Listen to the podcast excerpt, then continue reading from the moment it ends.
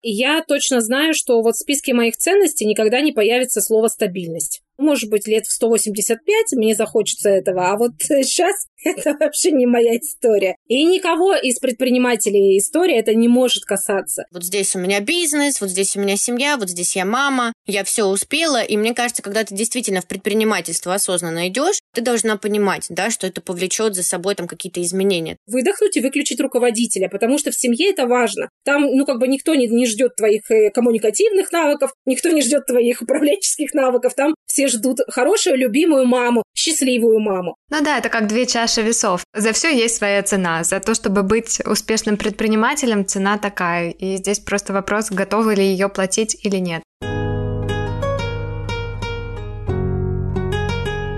Привет, меня зовут Джу, и ты слушаешь подкаст «Сели поговорили». Вы уже знаете, что я маркетолог, но здесь я просто человек. Человек, который научился справляться, но еще точно не успел понять. А по-новому это как? Здесь нет осуждений, только теплые рекомендации о том, как найти свое долго и счастливо. Привет, я Ксю, и я здесь для того, чтобы вместе с вами проходить нелегкий процесс изменений и в конечном итоге сделать свою жизнь лучше.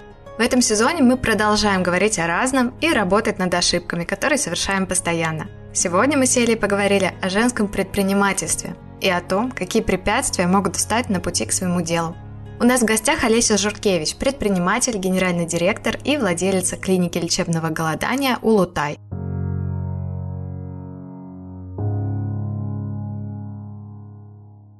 На самом деле тема, она такая емкая, да, женский бизнес, вокруг этого вообще ходит много мифов, страхов и так далее. И поэтому многие женщины испытывают страх, да, какой-то там, не успеть совмещать свое дело и семью, либо же столкнуться с трудностями, стереотипами снова, да, разориться в конце концов. Расскажи, в какой момент ты поняла, что готова строить бизнес? Вот что стало для тебя таким толчком, что пора начинать? По-честному, все женщины-предприниматели, как и мужчины, тут, наверное, различий нет никаких, они точно об этом знают с самого ну, не знаю, не рождения, но какого-то уже более-менее осознанного возраста. И либо окружение догадывается, что этим людям уготована какая-то, ну, специальная особая судьба. Потому что, как мы помним, э, людей-предпринимателей, которые меняют мир, их совсем немного процентов в отношении всего человечества. И те, кто вообще как бы готов и долго, и терпеливо этим занимается какие-то лидерские качества, та же самая пресловутая харизма, опыт экстремума, как говорят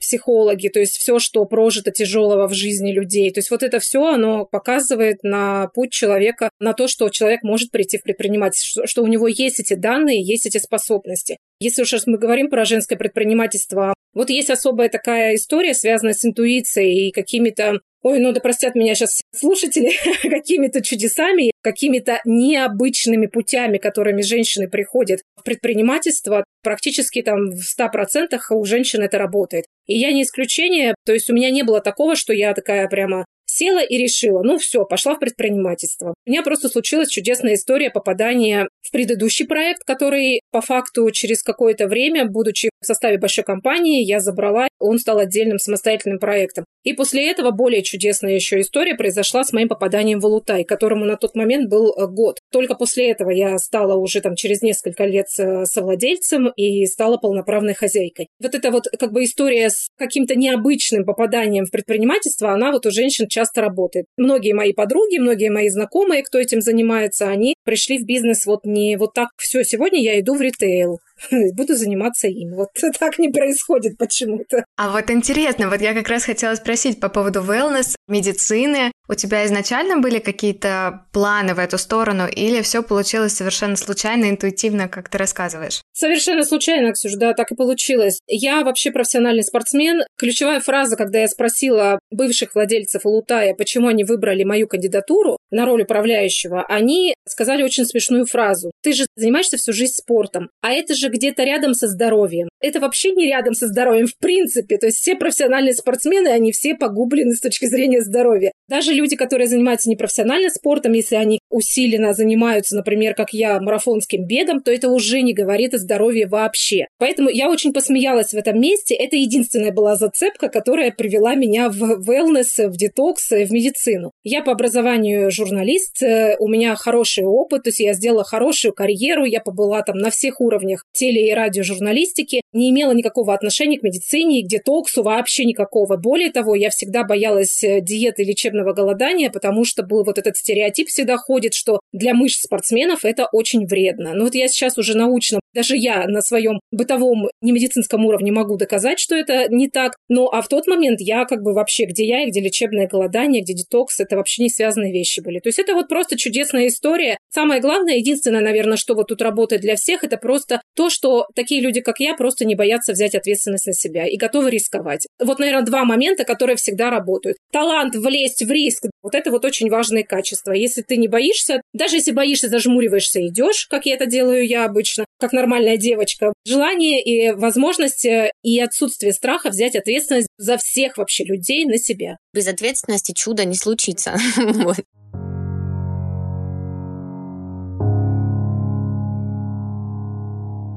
Я такая голодная до предпринимательских историй. Мне хочется все-все-все расспросить и пойти уже вообще не по плану. А вот у тебя бизнес в сфере, в которой ты не разбираешься. Вот для меня, кстати, это всегда был затыком. Ну, например, как я пойду сейчас и создам какое-то мобильное приложение, если я хрен знает, как работают разработчики? Или как я пойду в сферу медицины, если у меня вообще никакого опыта в этом нету? Вот расскажи, как ты с этим справлялась? Были ли у тебя какие-то похожие предубеждения? И как все получилось на самом деле? Нет, предубеждений не было никогда никаких. Это, наверное, еще одно важное отличие таких э, людей от э, просто людей. Это нестандартное достаточно мышление. То есть желание и талант рисковать, он в первую очередь связан с тем, что люди не боятся проявить и сделать какой-то нестандартный шаг. Не боятся осуждения. Даже если боятся осуждения, то знают, как с ним справляться. Все, что связано с нестандартным мышлением, это все, конечно, в предпринимательстве, иначе бы это ну, не звучало как э, вот люди, которые меняют мир. И поэтому у меня не было никаких предубеждений никогда. В отличие от многих моих коллег-журналистов, которые вот сейчас, я уже понимаю, уже прошло там 30 лет после моего выпуска, многие находятся до сих пор в журналистике, уже очень сильно изработались. Я как человек, хорошо понимающий людей, вижу, какие у них есть потенциально качества, способности, которые могли бы пригодиться в другом месте. Многих из них я даже пыталась привести в свою компанию, потому что я понимаю, чем они могут быть полезны. Но они всегда все, и даже мой бывший муж, например, с которым мы вот сделали вместе карьеру журналистскую, они всегда все говорят, так мы ничего больше не умеем делать. А я всегда говорю, так я тоже ничего больше не умею делать, кроме как разговаривать, извините.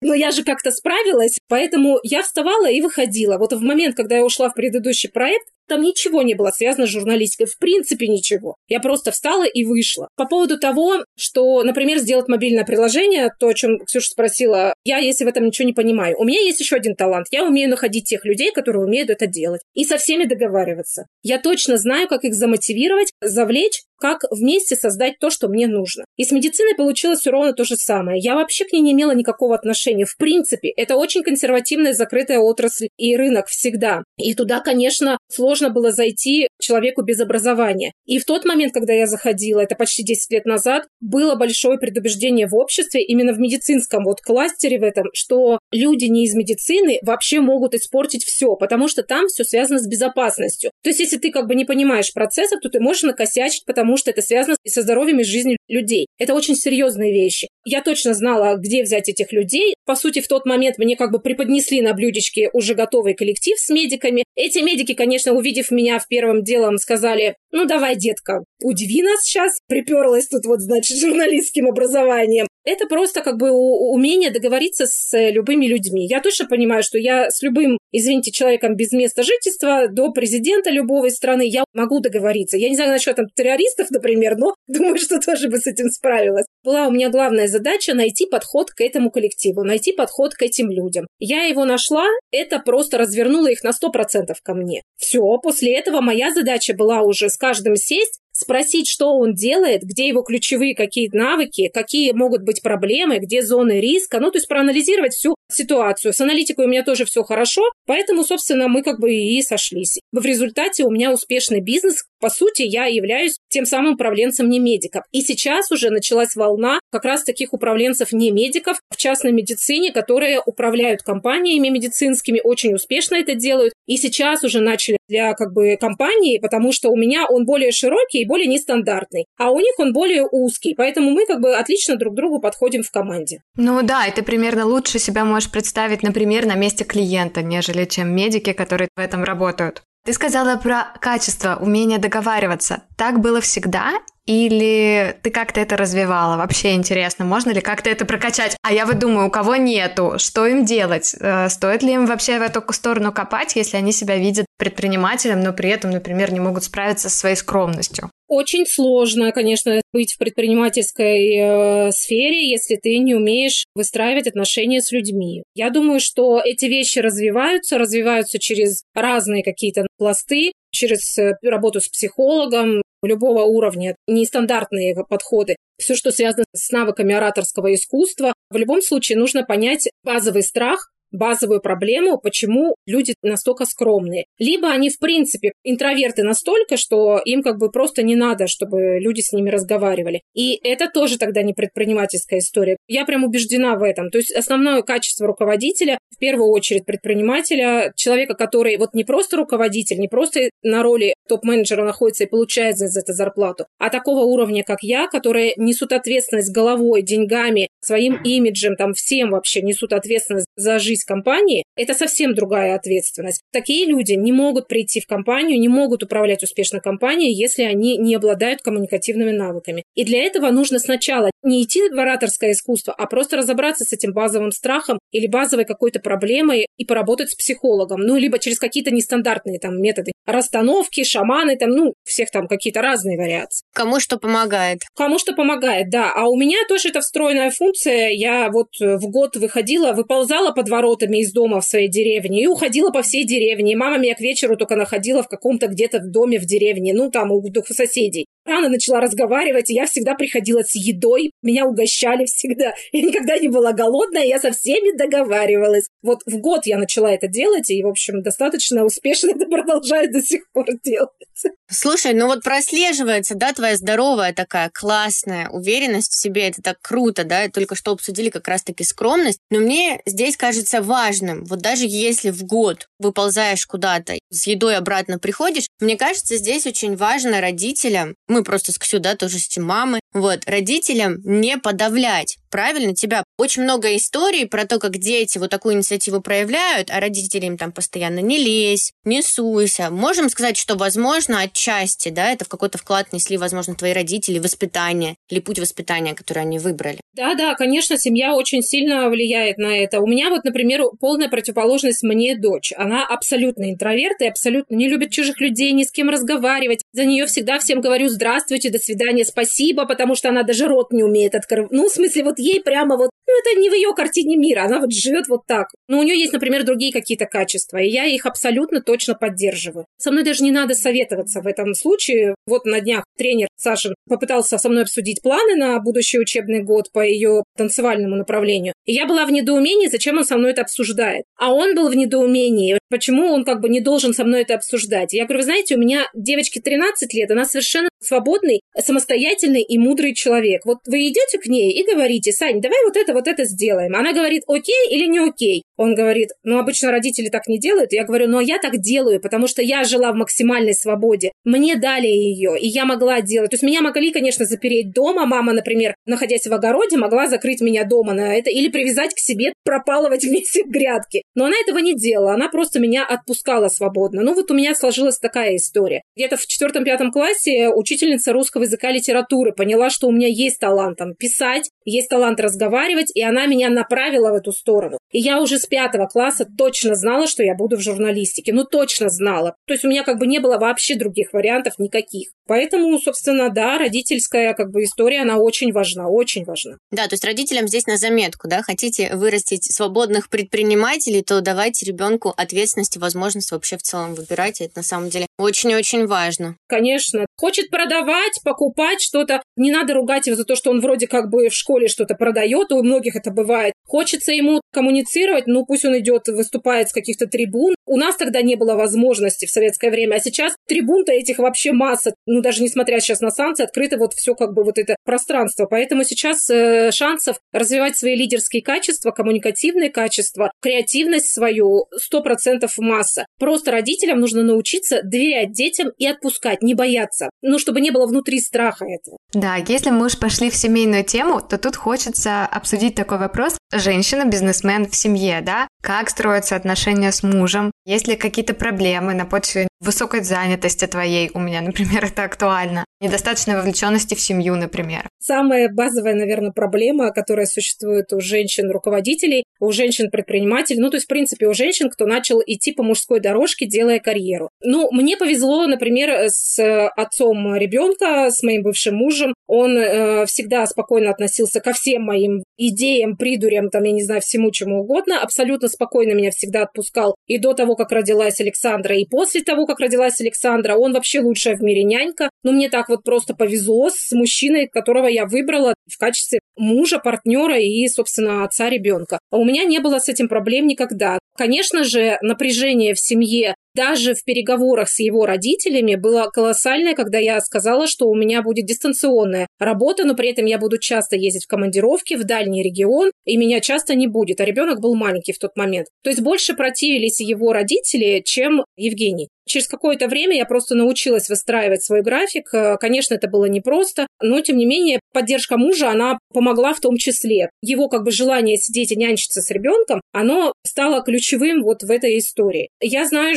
женщин-предпринимателей, которые, конечно же, просто вот, ну, не справились с этим. Мужья их просто классические консервативные мужчины, и это тоже как бы хорошо. Тут уже в этой семье сложноватее там как-то выстроить отношения. Ну, многие живут отдельно, многие одинокие, у многих свободные отношения. Это вообще нормальная распространенная история для женского предпринимательства. Крепкие семьи, кто находится все время в плотном взаимодействии в плане семьи, это значит, что они и в бизнесе находятся вместе. Это тоже очень правильная история, хорошая. Я всегда работала с мужем вместе, и для меня это было самое кайфовое время. Вот это очень хороший вариант. Но в данный момент я нахожусь в отношениях, я официально не замужем, и мой мужчина, он такой консервативный, но тоже дает мне достаточную свободу. Хотя, да, если женщина-предприниматель дома, это сложно, потому что тебе очень сложно переключиться в этот момент. Да, наверняка, из руководителя в жену и обратно потом. Для мужчины это нормально, потому что его базовые качества мужские, они проявляются как на работе, так и в семье. А для женщины это просто два разных полюса. Это абсолютно как бы две разных роли. Из одной ты должен выйти, переодеться такой перед тем, как зайти домой, прийти как бы такой розовый и пушистый. Ну, я утрирую, конечно, но, по крайней мере, выдохнуть и выключить руководителя, потому что в семье это важно. Там, ну, как бы никто не, не ждет твоих э, коммуникативных навыков, никто не ждет твоих управленческих навыков. Там все ждут хорошую, любимую маму, счастливую маму. Вот это сложный момент для женщин-предпринимателей, потому что, повторюсь, у мужчин это просто плюс-минус одинаково, а у нас это немножко по-разному. Здорово, что ты так честно об этом говоришь, потому что очень много у нас есть сейчас там и блогеров, и вообще каких-то ролевых моделей, которые демонстрируют, мол, как это легко. Легко играючи. Вот здесь у меня бизнес, вот здесь у меня семья, вот здесь я мама, я все успела. И мне кажется, когда ты действительно в предпринимательство осознанно идешь, ты должна понимать, да, что это повлечет за собой там какие-то изменения там в отношениях, что вот здесь будет сложнее, потому что какая-то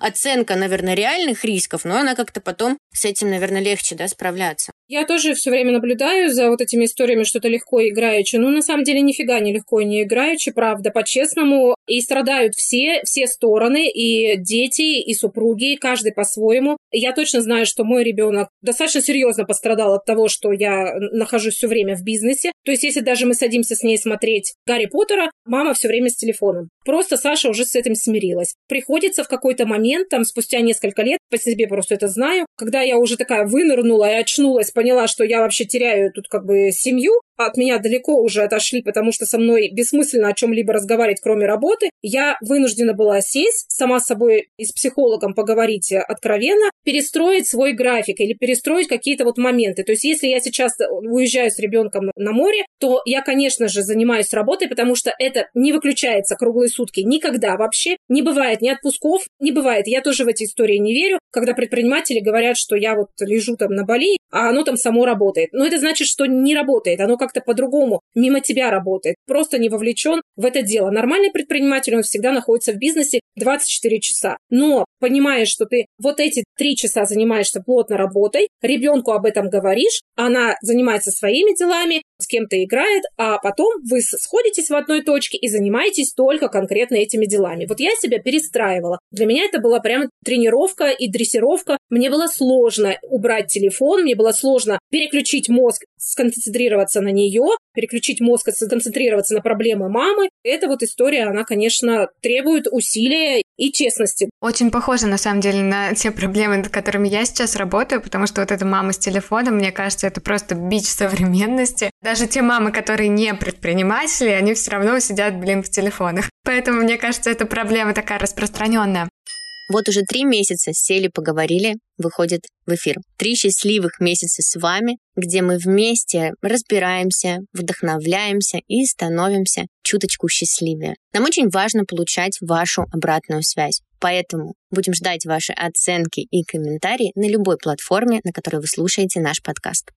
Знаешь, в нашем диалоге проскользнул такой момент, когда ты сказала про женскую интуицию в бизнесе. И мне вот интересно, вот эта идея про то, что женское предпринимательство каким-то образом отличается от мужского, какие-то другие инструменты мы задействуем. С твоей точки зрения это правда или все-таки нет разницы между мужским и женским способом ведения бизнеса? Разница есть между мужским и женским способом ведения бизнеса, но начну я с того, что женщины-предприниматели, если они предприниматели, они точно с более мужскими качествами, чем с женскими. Вот это прям сто процентов. На каких бы каблуках девушка не ходила, в каких бы юбках не ходила, в каких бы женственных как бы нарядах она не была, каким бы нежным голосом она не разговаривала, если она попала в предпринимательство, если она попала на эту лидерскую функцию, и она этим занимается успешно, вот сто процентов ее мужские качества больше, чем ее женские качества. Прямо вот тут гадалки не ходи вообще. Это прям видно по каждой, с кем я работаю. Вот я, например, до мозга костей спортсмен, я хожу всегда в спортивной одежде и в кроссовках. По мне как бы видно, что я такая девочка-мальчик. Но у меня есть подруги, которые занимаются бизнесом, причем таким серьезным бизнесом. Но есть девочкин бизнес, да, вот, например, там салон красоты. Они очень элегантно одеваются. Но все, что касается бизнеса в этом момент, у них раз, и они становятся прямо мужчинами. То есть это прямо включение мужских качеств. Сто процентов. Но, тем не менее, если женщина руководит э, проектом, если женщина руководит бизнесом, есть несколько нюансов. Точно совершенно работает все, что связано с гибкостью. Мы умеем подстраиваться под ситуацию, умеем принимать людей такими, какие они есть, умеем вовремя отойти где-то, вовремя поднажать. То есть тут прямо управление мужско-женскими качествами происходит. То, что гибкость, она спасает бизнес и спасает конфликт конфликтной ситуации выруливать помогает. Это сто процентов. Очень важно то, что все, что касается интуиции, это более развито в женщинах. И я чаще всего опираюсь на интуитивное решение, нежели на логические. Хотя, повторюсь, у меня все хорошо с логикой, с аналитикой. Я решения принимаю, чувствуя их, а потом я могу их уже анализирую. Вот эти два способа, они усиливают бизнес всегда, усиливают команду. Совершенно точно женщины по-другому общаются с людьми, понимают проблемы многих людей. У мальчиков это так не происходит. Они как бы либо сами в себе, либо они борются там за лидерство, либо за деньги, как бы думают только о себе. Женщина способна развернуться к людям лицом. И это тоже очень положительно влияет на развитие бизнеса. А расскажи, пожалуйста, про свой опыт, потому что мне интересно, вот эмпатия, коммуникативный ресурс, это все здорово и круто. То есть мы умеем слушать, да, быть внимательны, возможно, больше к себе располагать. Но здесь же есть и другая грань. То есть там, где ты слишком сильно начинаешь вовлекаться в проблемы там, своих сотрудников, слишком сильно переживать, я это тоже наблюдала. Как ты эти границы выстраиваешь? Вот что для тебя именно просто повернуться к людям, но сделать так, чтобы при этом они не начали это использовать? Сложная такая задача, это тоже часто наблюдаю и сама попадаю периодически, и попадала в эти истории, когда ты забываешь про то, что ты отвечаешь за деньги за людей, а просто начинаешь вовлекаться в какие-то проблемы просто потому, что ты девочка. Это ты прям чувствуешь в этот момент. И хочется помочь хочется помочь. То есть это в приоритете. Тут прямо серьезная работа над собой, потому что иначе, ну, как бы других вариантов нет. Когда ты понимаешь эту проблему, то есть, во-первых, ты ее четко должен осознать, что тебе это мешает вести бизнес. Во-вторых, ты должен четко осознать, что бизнес это не просто отношения людей и не просто благотворительная организация, это социальный какой-то проект. Это компания, которая дает рабочие места, отвечает за людей, отвечает перед государством, отвечает по многим вопросам и перед клиентами в первую очередь. А это тянет за собой более какие-то четкие мужские качества. Когда ты себе об этом говоришь, что ты понимаешь, что тебе придется быть более настойчивой, жесткой, иногда даже резкой. Тут, ну, без вариантов вообще. Иначе ты просто уйдешь в социальный проект, уйдешь в минус, и это может закончиться прям большими проблемами, историями, там, связанными с банкротством, с чем-то более еще серьезным. Вот когда ты с собой честно поговорила, напугала сама себя, вот тогда сразу как бы все становится на свои места. Ну, можно как бы не самой собой, если ну, как бы нет такого опыта, то нужно просто взять человека, который может с тобой поговорить. Коуч, психолог, кто может с тобой, или человек из бизнеса, который может с тобой об этом поговорить. И дать тебе честную обратную связь, что нет, вот Олесь, вот здесь вот так вот не работает. Вот работает только вот так. И это, конечно, всегда балансировка. Очень прямо серьезная балансировка. Я, кстати, когда пришла в Лутай, я отразила и вот с этой проблемой столкнулась. То есть поначалу уже все пытались, думали, что я такая дурочка несведущая, и все пытались очень сильно использовать мои женские личные качества. Я в этот момент начала задумываться о том, а что в приоритете, собственно, находится, и как мне избежать вот этих вот э, перекосов. Я увидела, что в тренировках я стала использовать больше вот эти упражнения на баланс. Прям реально важно для мозга, чтобы он понял, что ты умеешь балансировать, что ты умеешь вырулить ситуацию так, чтобы не перевалиться ни туда, ни сюда. Но иногда, конечно, требуется. Бывают такие истории, когда ты должен быть более человеком, нежели руководителем. Я вот, например, на днях столкнулась с этими историями со своими сотрудниками. Либо ты должен быть более жестким руководителем в этот момент и настоять на чем-то своем. И это тоже в данный момент гораздо важнее. Я вот, например, самый нелюбимый клиент и самый вредный клиент своей компании. Я как бы постоянный клиент, я постоянно голодаю. И смены очень не любят, когда я это делаю. Они даже спички тянут иногда, кто будет работать со мной, потому что я честно даю обратную связь, потому что я ее даю не только им, но и себе в том числе. Вот эта честность, она должна, конечно, присутствовать. Мы говорили много о качествах, о женских, мужских, о том, какие врожденные твои качества или воспитанные помогают тебе стать лидером. А как ты думаешь, кому точно не нужно идти в предпринимательство и не нужно даже об этом думать? Я обычно это оцениваю по фразам людей, либо когда с ними обсуждаешь их э, ценности жизненные. И я точно знаю, что вот в списке моих ценностей никогда не появится слово «стабильность» может быть, лет в 185 мне захочется этого, а вот сейчас это вообще не моя история. И никого из предпринимателей истории это не может касаться, потому что ты все время как на пороховой бочке находишься, все время. Не потому, что у тебя проблемы, а потому что это вот такая как бы система предпринимательства в любой стране точки планеты Земля, в любой, в любом рынке, в большом, маленьком, конкурентном, неконкурентном, там узкоспециализированном, научном, ритейле, где угодно. Это просто всегда ты находишься как на пороховой бочке. Ты должен понимать, что если у тебя в приоритете, в жизненных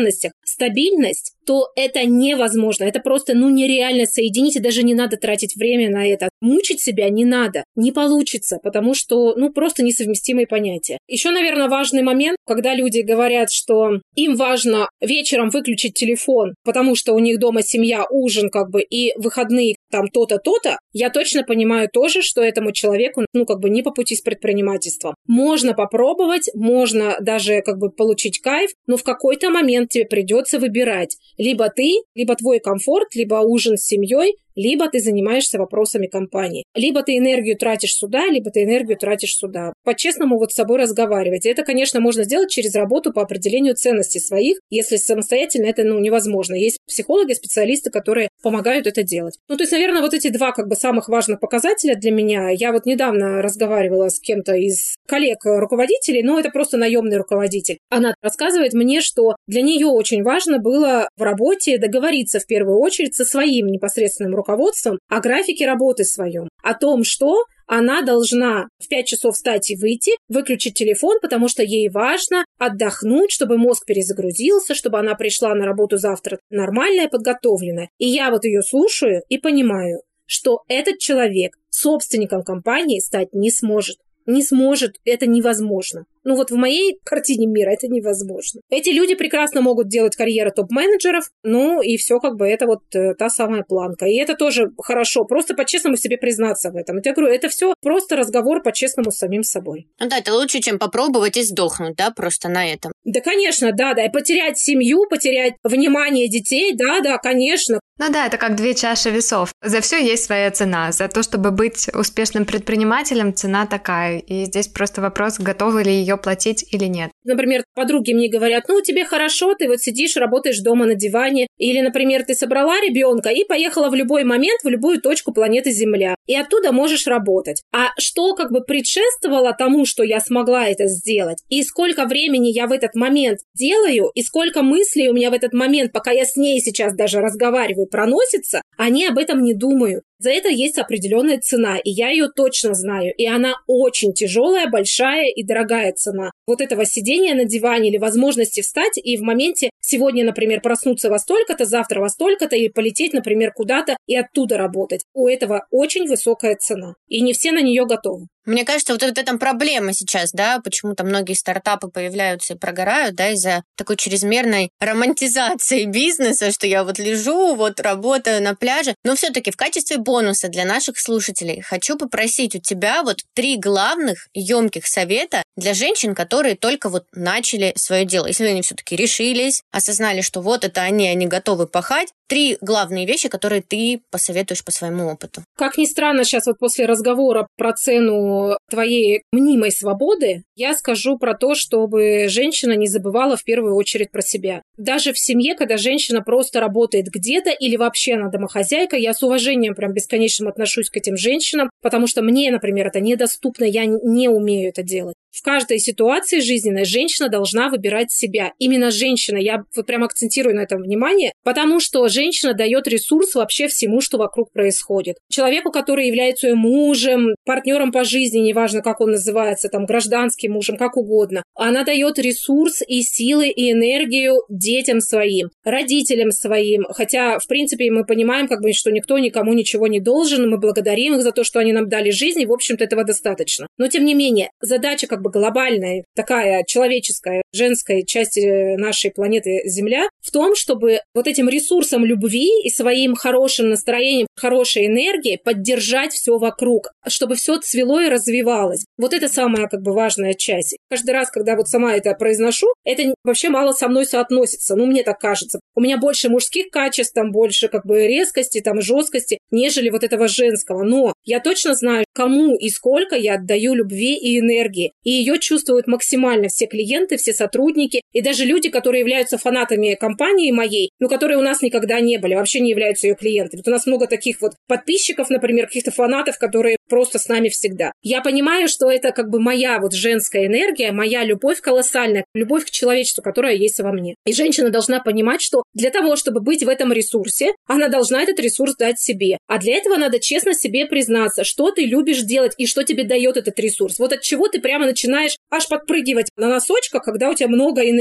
Прогулки на природе, побыть одной. Я вот точно знаю, что мне нужно два дня в месяц обязательно побыть одной. Вот просто без всего, вообще без всего, без всех людей. Меня это перезагружает, это прямо точка моего возврата в жизнь. Вот как бы это в первую очередь. Ну и два, наверное, других совета, ну тут даже не советы, наверное, качества, которые пригодятся, это терпение, которое есть у женщин всегда, практически у всех, это тоже какая-то вшитая функция. Терпение, терпение, терпение, по-другому не получится, потому что этих мужчин, которых больше в бизнесе надо как-то переварить, все их э, придури, все их э, характеры, все их какие-то там странности в голове, которые отличны от нас. Ну и, наверное, еще очень важный момент упорства. Я думаю, что вот на этом надо сделать акцент. Вот если вы понимаете, что вы, ну, не сдадитесь без боя, точно никогда не сдадитесь. Вот если прямо до последнего готовы в любом случае идти, то тогда можно смело в этом развиваться. Слушай, я поделюсь своими мыслями. Вот у меня тоже идеи очень часто по поводу своего бизнеса Ксю уже практикует. Я еще нет, и я понимаю, почему я еще нет. Потому что я, например, больше про творчество, про творчество с бизнесменами, например, да, нежели какого-то своего дела. И это очень здорово говорить об этом честно, потому что действительно чрезмерно все это романтизирует, кажется, что это так легко и просто. И это серьезный, правда, ты очень много раз сказала за сегодня, честный, серьезный разговор с собой, могу ли я или нет, и в принципе, что даже если я не могу, то это тоже не страшно и неплохо, можно и по-другому пути пойти и очень круто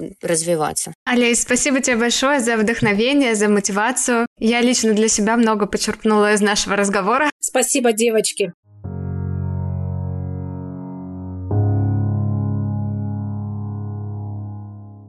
Ксю, мне, кстати, вот интересно было, ты вот разделяешь все те же, да, чувства, проблемы, тоже, тоже в бизнесе? То, что это 24 на 7 в твоей голове, я согласна. А то, что те, кто хотят отдыхать и прям супер ценят отдых и идут из-за этого в предпринимательство, чтобы обрести вот эту свободу, я тоже согласна с Олесей, что это иллюзия. Ты всегда будешь с бизнесом. Это как выйти замуж и там поклясться мужчине, что будешь с ним всю жизнь. Ты регистрируешь ИП, это практически вот ты в церкви дал клятву. Мне очень откликнулась и вторая часть, то, что ты говоришь про женственность. Об этом почему-то говорят только в каких-то совсем шизотерических форматах, хотя на самом деле это обычная наша сущность, обычный наш инструмент, который мы как женщины можем использовать. И благодаря этому растить свои бизнесы, своих детей, свое там окружающее пространство. И мне кажется, что об этом важно и нужно говорить. Сбалансированный у нас получился выпуск.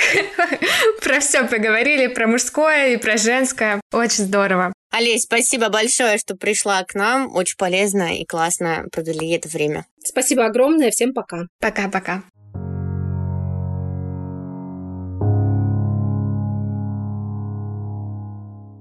Дорогие наши слушатели, мы очень гордимся тем, что вы проводите с нами время, включаете нас дома, в машине, в наушниках или в колонках, где угодно. И единственное, о чем нам бы хотелось вас попросить, это о вашей обратной связи. Ставьте оценки, пишите комментарии, прямо сейчас можно это сделать. Нас действительно это заряжает, и также это помогает алгоритмам увидеть наш подкаст, чтобы еще больше человек услышали отвлеклись от всего происходящего, чтобы наши советы тоже помогли им справиться.